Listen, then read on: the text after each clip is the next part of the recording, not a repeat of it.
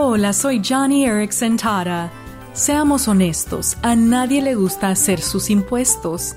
Y las cosas no eran muy diferentes en la época de Jesús. En aquel entonces, los judíos odiaban tener que pagar impuestos a César. Y si eras un recaudador de impuestos judío, un empleado del César, todos te veían como nada más que un traidor tramposo.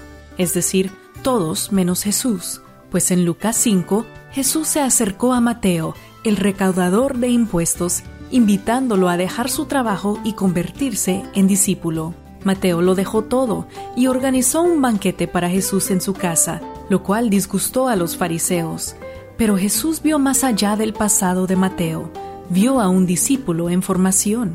Amigo, amiga, no conozco tu pasado, pero Jesús ve más allá de todas tus transgresiones. Él te ve como un discípulo en potencia.